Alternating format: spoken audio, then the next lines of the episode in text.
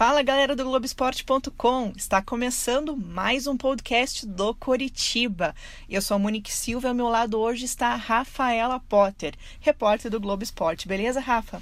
Olá, pessoal, beleza? Monique, tamo aí, né? Curitiba estreando na temporada e a gente tem muita coisa para falar no podcast de hoje. Isso mesmo, Rafa. Hoje a gente vai falar sobre a estreia do Curitiba em 2020, a equipe que venceu o FC Cascavel no domingo, 2 a 1 de virada. Vamos também falar sobre a chegada de quem? Sassá.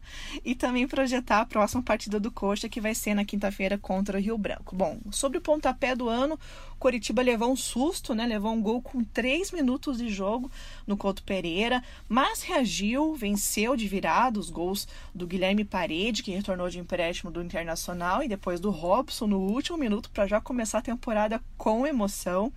Rafa, você que esteve lá no Couto, quais foram as suas primeiras impressões do Coxa agora com o Barroca?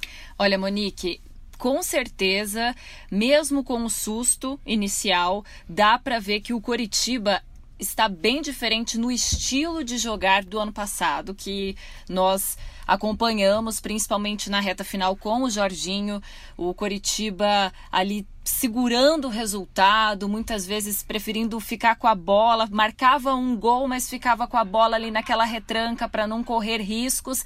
A gente já viu um Coritiba diferente.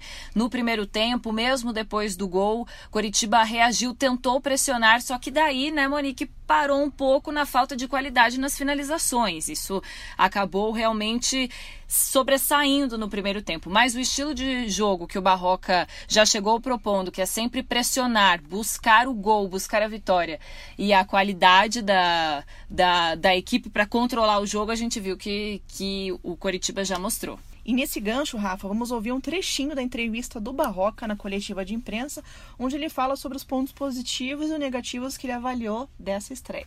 A gente controlou muito o jogo com a bola, que é uma coisa que eu quero que aconteça na maior parte da temporada. A gente pressionou o adversário quando a gente não teve a bola e retomou ela rápido. O que faltou para a gente, que é algo que realmente precisa de um tempo maior, é capacidade de controlar o jogo em progressão quando enfrentar equipes compactas, bem organizadas, equipes que não deixem tanto espaço entre suas linhas.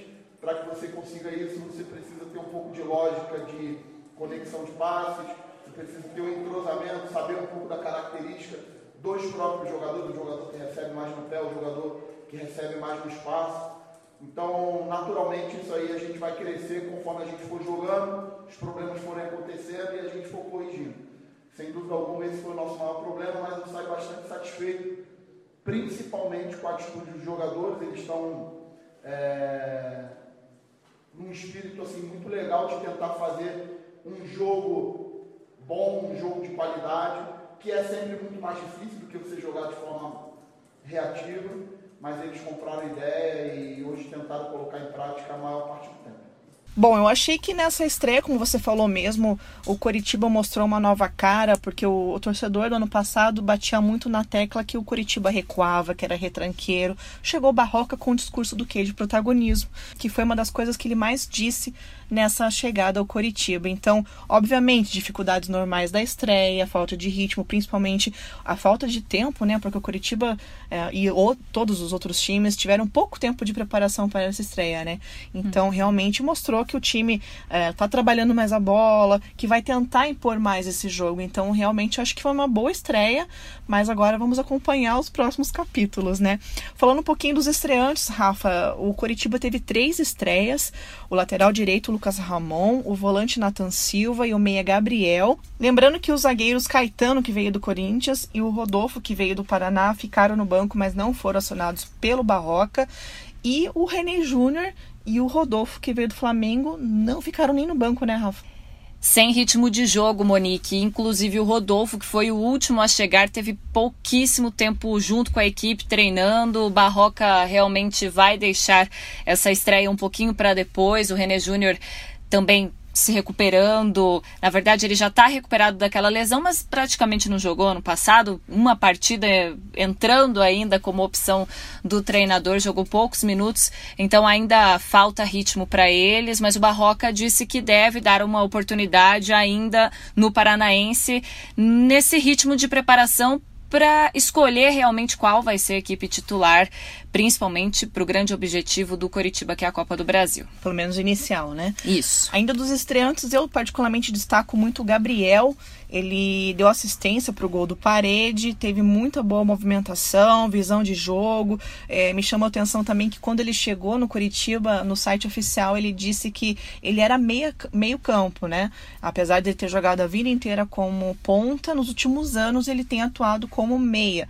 Então, nesse primeiro jogo, ele já até mostrou algumas credenciais ali de visão de jogo, de movimentação, dando assistência. Então, foi uma surpresa positiva. Ainda nesse gancho de quem se destacou, eu coloco o Rafinha, né? Fez uma jogadaça do segundo gol ali. Ele, o Ellison e Robson.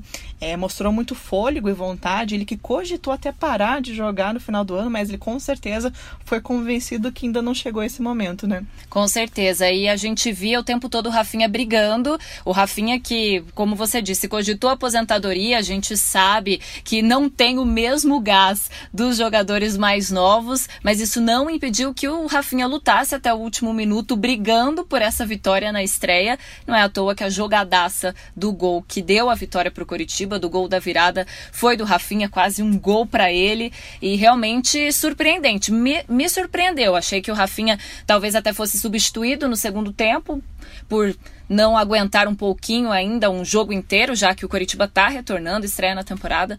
Foi uma boa surpresa. Ainda nessa atuada, eu destaco o Galdesani, né? Uma surpresa para lá de positiva. Ele que não jogou no Inter, teve uma gravíssima lesão e antes tinha passado pelo Galo, né? Ele que iniciou a jogada lá atrás do segundo gol, ou seja, me mostrou que ele com certeza, se tiver o mesmo ritmo e rendimento, se não se lesionar, obviamente, ele pode ser uma peça muito interessante nesse meio campo. Ele, René Júnior ali, Matheus Salles, vai ser uma briga interessante.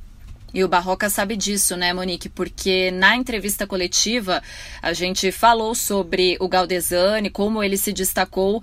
O Barroca disse que acompanha o Galdesani há bastante tempo, sabe da situação que aconteceu no ano passado e tem cautela, quer contar com o Galdesani, mas vai seguir com cautela com o jogador para que ele não tenha nenhum outro tipo de lesão e possa realmente ajudar o Curitiba na temporada. Ele falou inclusive dele a preocupação dele não pular etapas, né, que é tão Exatamente. importante nesse processo. Vamos aí ouvir o Barroca falando sobre o Galdesani.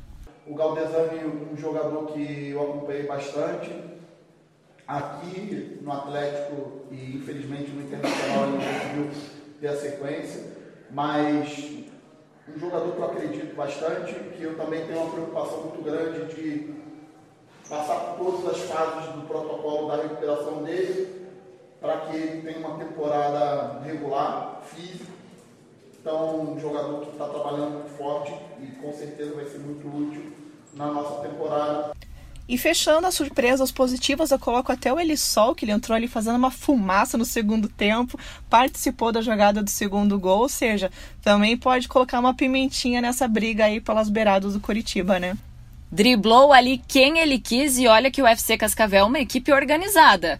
Não foi uma equipe que o Coritiba no segundo tempo conseguiu furar tanto porque não deixava muito espaço, mas o Alisson naquela jogadaça do drible, também na participação do gol, que acabou, o goleiro Raul acabou espalmando, sobrou para o Robson, mas o Alisson mostrou que pode ser uma boa opção. E do outro lado, a gente tem jogadores que acabaram não se destacando muito bem no jogo. Casos, na minha opinião, do Igor Jesus, que eu achei que ele se movimentou muito pouco, apareceu pouco no jogo. Ele que agora está sendo o centroavante, o camisa titular do Curitiba, mas o Sassá tá chegando. O ano passado ele era reserva do Rodrigão, depois o Rodrigão saiu, ou seja, se espera muito desse jogador, que é um prata da casa. E falando em prata da casa, outro jogador que eu achei que também não foi nada nada bem nessa estreia de 2020 foi o Thiago Lopes. É, a torcida realmente pega muito no pé dele e, enfim, eu achei que ele também ah, não foi muito bem no jogo. E faço uma menção também ao William Matheus. Achei que o Curitiba jogou muito mais do lado direito com o Lucas Ramon, a dobradinha com o Rafinha, do que as jogadas ofensivas ali com o William Matheus. Achei que ele ficou devendo. Ficou devendo, também concordo, Monique. O William Matheus, ele mostrou ali disposição quando apareceu, mas pouquíssima efetividade. O Lucas Ramon, no começo do jogo, até senti um pouco que ele Tava nervoso, tentando acertar os cruzamentos, mas depois achei que se encontrou na partida e dá para ver, deu para ver claramente essa diferença do lado direito pro lado esquerdo. E o Igor Jesus, quando teve as chances, não finalizou bem.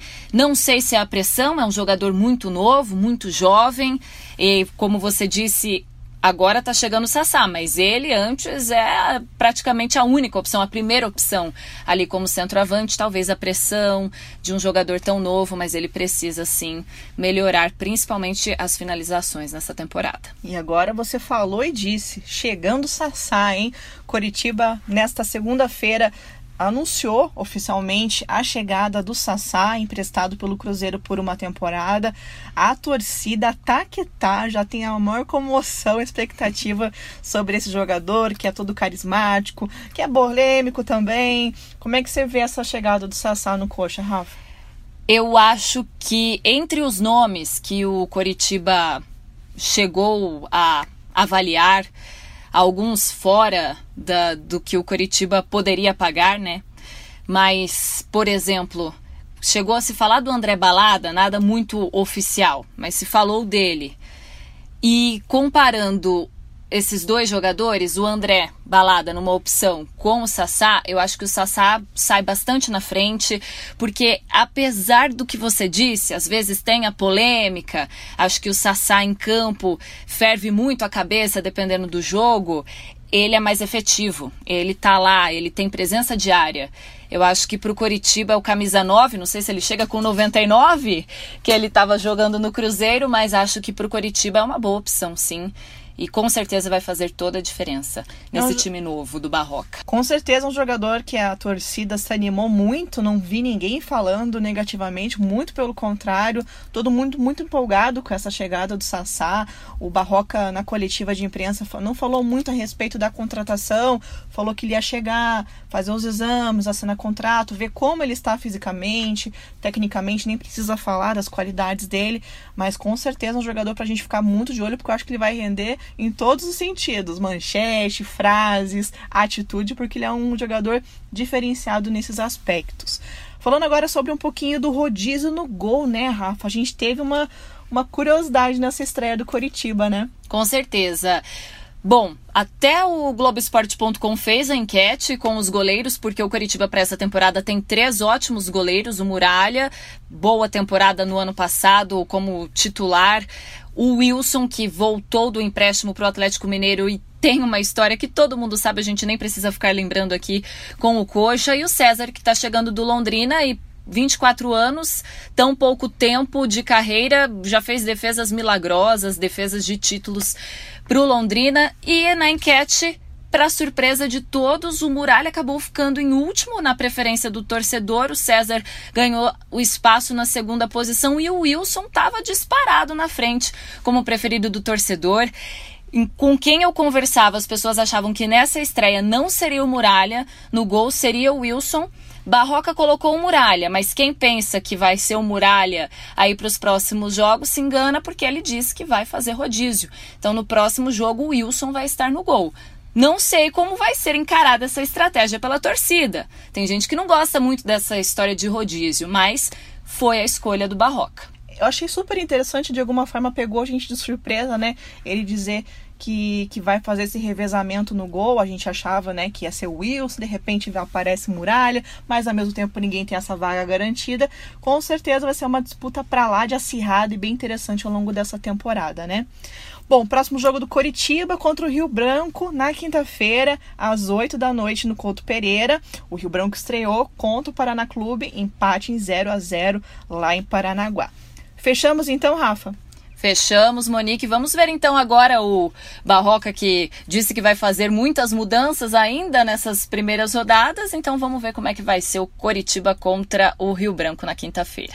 Valeu, Rafa, pela participação. Esperamos tê-la sempre conosco aqui nos nossos podcasts. A gente fica por aqui. Convida você, Coxa Branca, para nos ouvir na semana que vem no podcast do Coritiba. E lembrando, claro, que você pode acompanhar sempre tudo sobre o Coritiba no Globoesporte.com. Obrigada pela companhia e até a próxima. Valeu, gente!